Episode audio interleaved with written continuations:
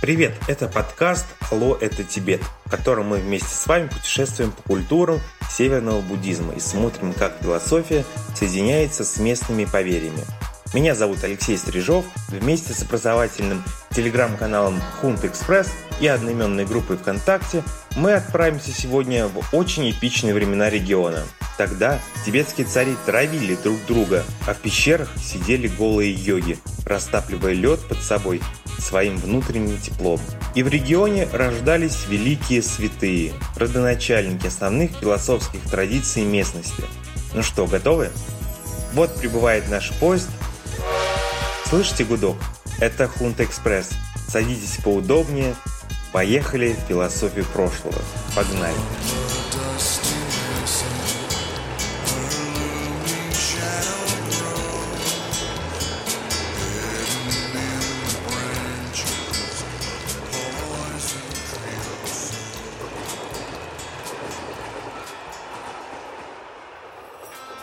Итак, вновь сухой ледяной ветер пробрал насквозь. Мы мчим по самой высокогорной железной дороге мира – Цинхай Тибетской магистрали. Я не был пока еще там, но мы прокатимся по ней, когда поедем в Китай. Дело в том, что эта железная дорога соединяет Китай, малозаселенную провинцию Цинхай и Лхасу, столицу Тибета. Здесь, за чаем, мы и поговорим в этом специальном выпуске о философии буддизма – и в частности о его северной ветке. Для этого давайте нальем местного соленого молочного чая и задумаемся о древности. Как мы уже и говорили, в середине первого тысячелетия до нашей эры жил исторический Будда. То есть Будд было много, а вот тот, про которого можно с уверенностью сказать, звали Сиддхартха Гаутама. Ему явились четыре благородные истины. Во-первых, что в мире есть страдания. Во-вторых, что причина страданий – удовольствие. В-третьих, что есть путь избавления от страданий. В-четвертых, описывался сам путь. Последователи Будды буквально сразу отмели вопрос о космологии. Поэтому в классическом буддизме вы вряд ли встретите рассуждение о том, как все появилось. В классике считается, что Будда опускал тему. Он говорил, что у колеса рождения и смертей нет начала и конца. Так было всегда. И цель любого существа выйти из этого цикла повседневных забот, эдакого дня сурка, который повторяется не одно тысячелетие. Цель оказаться за пределами вообще всего, что можно выразить словами, то есть в нирване. Тогда вы становитесь Буддой, то есть просветленным. Таким образом, мир объективной реальности буддистам безразличен. Их интересует, как мир отражается в наших с вами глазах. Что мы думаем, когда видим красоту пейзажа, или обхватываем под Wind of Change волнующую талию девушки, или читаем Салмана Ружди. В конце 20 века западные философы сознания говорили о возможности воспринимать окружающую реальность. Мы можем зафиксировать, что те или иные нейроны в нашей голове изменили свое состояние, когда мы что-то почувствовали. Но что именно мы почувствовали? Как восприняли то, что с нами произошло? Не привычка ли отдернуть руку от огня, уяснив с детства, что это больно? Почти все школы классического индийского буддизма не сомневались в существовании мира вне сознания. Просто он их не интересовал. Чтобы понять, о чем я, возьмем один известный мысленный эксперимент. Вот видите, на Земле стоит телепорт. Ровно такой же установлен на какой-то очень далекой планете, до которой за одну жизнь и не добраться. Вы космонавт, который собирается на эту планету. Попрощались с женой, детьми, погладили напоследок кошку Варюшу и шагнули в телепорт. Вот вы обследовали эту, возможно, пустую планету, мы будто бы в галактике Кинзадза.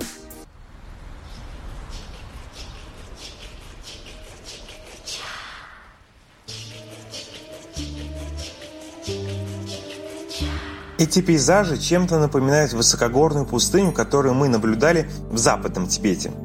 Здесь тоже все выжжено. Сплошные скалы и песок. Надеюсь, все прошло успешно? Результаты собраны, пора домой.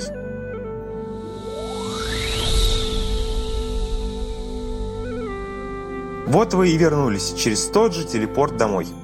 Но кто вернулся? Очевидно, что телепорт вас разделил на какие-то единицы информации, и передал на другую планету. В другой, такой же телепорт. Значит, старого вас уже нету или есть? Сложный вопрос. Есть ли в человеке что-то, что больше наших с вами умений, навыков, памяти, наконец, совокупности всех этих характеристик? Вот и не ясно. Тот же ли вы гладил кошку-варюшу, отправляясь в путешествие на другую планету?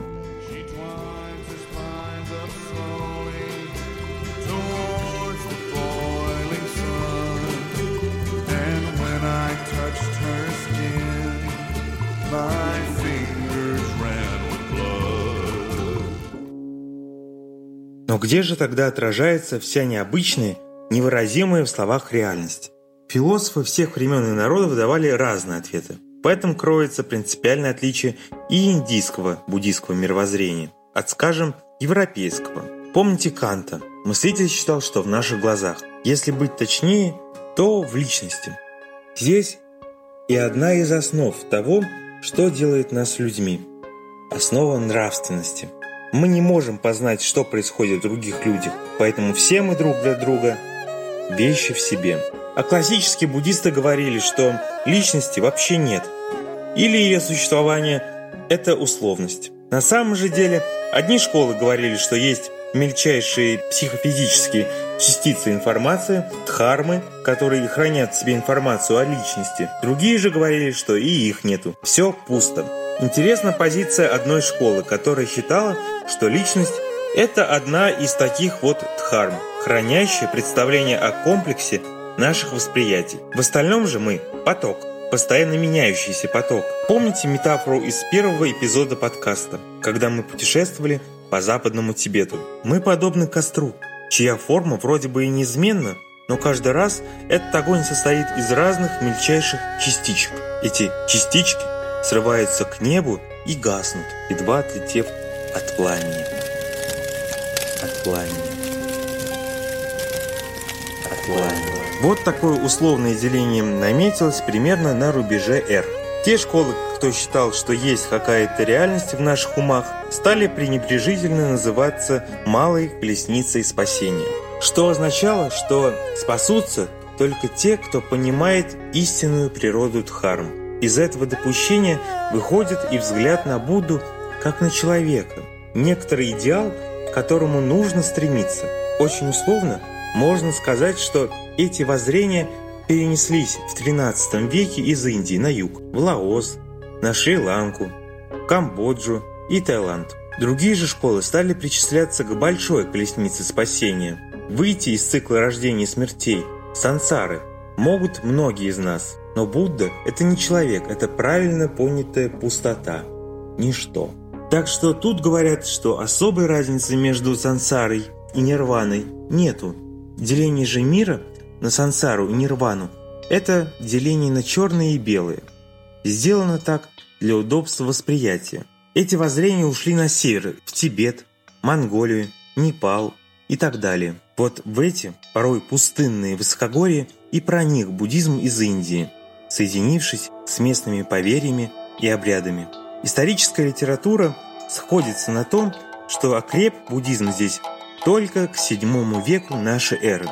Один из философских текстов того времени, которые почитаются до сих пор в тибетском буддизме, называется «Видение Мадхьямаку» философа Чандра Кирти. Автор рассказывает о пути сострадания. Именно оно отличает северный тибетско-монгольский буддизм. В книге много говорится о пустотности мира, о том, как стать сострадательным к тем, кто не стремится ничего поменять в своей жизни, а главное – зачем. Путь отказа стать Буддой ради спасения других существ от иллюзий называется праджня парамитом. Другой текст, который обязательно нужно знать, говоря о том, на чем базируется философия тибетского буддизма, это текст предшественника Чиндракирти, самого основателя школы Мадхьямака, философа Нагарджуна. Нагарджуна жил в Индии ориентировочно во втором веке нашей эры. Сочинение называется «Коренные стихи о срединном воззрении». Его суть качественно ничего не меняется, и в мире не появляется ничего нового – Иначе говоря, первопричины окружающей нас реальности не стоит искать. Все и все подражают своим соседям, вещам, представлением прошлого. Нам нравится что-то просто в силу того, что мы привыкли любить то, что нам понятно. Человек нужен человек, а не какие-то новые люди, миры. Так сказал Снаут в фильме Тарковского «Солярис». Важное отличие школы Мадхьямака, которая стала распространяться в Тибете, то, что принцип отсутствия личности здесь стал активно дополняться принципом отсутствия вообще всего вокруг. Единственный принцип вот этих крошечных психофизических единиц нашей жизни, дхарм, это их пустота, безсущностность. Они не омрачаются, но и не очищаются. Возвращаясь к глубоко личному восприятию мира, а не к его объективной реальности, давайте коснемся еще одной философской традиции, популярной в Тибете. Она называется йога-чара. Фактически, ее главный вопрос – как функционирует наше с вами сознание. Кто воспринимает этот мир, если в реальности нет существ, которые могли бы это сделать? В йога-чаре говорится, что все это алая виджняна. Это пассивное, ничего не производящее скопление знаний, которое опосредовано нашим опытом. Оно подпитывается нашим эгоцентризмом, а источает из себя привычки. То, что называют еще васанами. Васаны – это остаточные впечатления, склонности поступать так, как уже нам привычно. Скажем, вы каждый раз начинаете путь на работу с поворота налево. Но вот дорогу перекрыли, и вам нужно начать поворачивать направо, в другую сторону.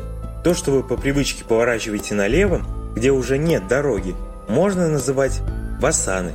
И йогу, конечно, нужно опустошить это скопление знаний. Тенденции поступать так, а не иначе. Эти тенденции не должны быть опосредованы тем, что уже привычно.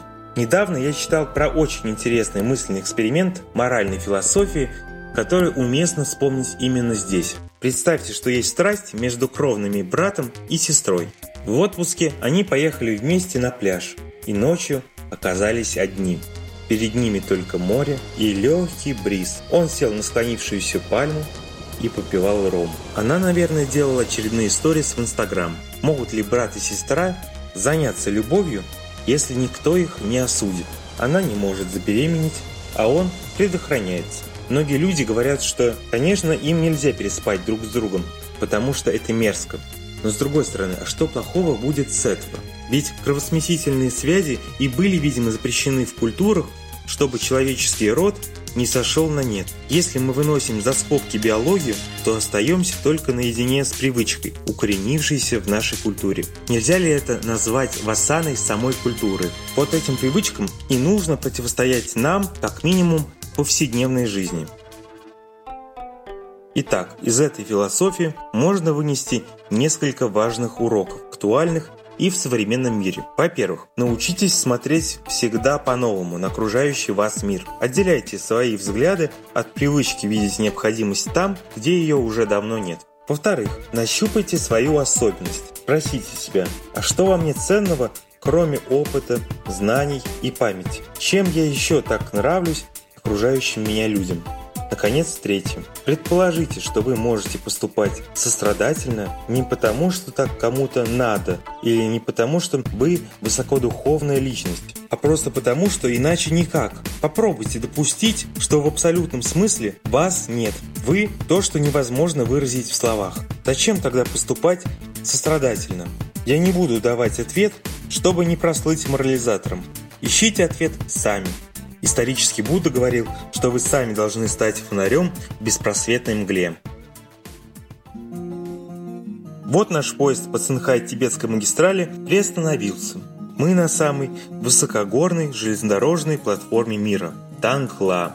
Высота более 5000 метров над уровнем моря. Двери из вагона даже не открываются. Город здесь меньше, чем тибетское плато, поэтому мы не чувствуем себя в долине. Хоть в вагоне и тепло, но на душе как-то не по себе. Ничего, скоро тронемся дальше. А на этом пятый выпуск завершен, нам пора ехать дальше. В следующем эпизоде, пока мы летим в Непал, поговорим с вами про кибербуддизм, про теорию мемов и как ее согласовать с буддизмом. Делитесь впечатлениями, пишите свои вопросы мне на почту или в Инстаграм Intibet Empire. Ссылки прикрепляю к этому выпуску. Хунта Экспресс Поехали дальше. Go. Dusty mesa, her looming shadow grows, hidden in the branches of the poison creosote. She twines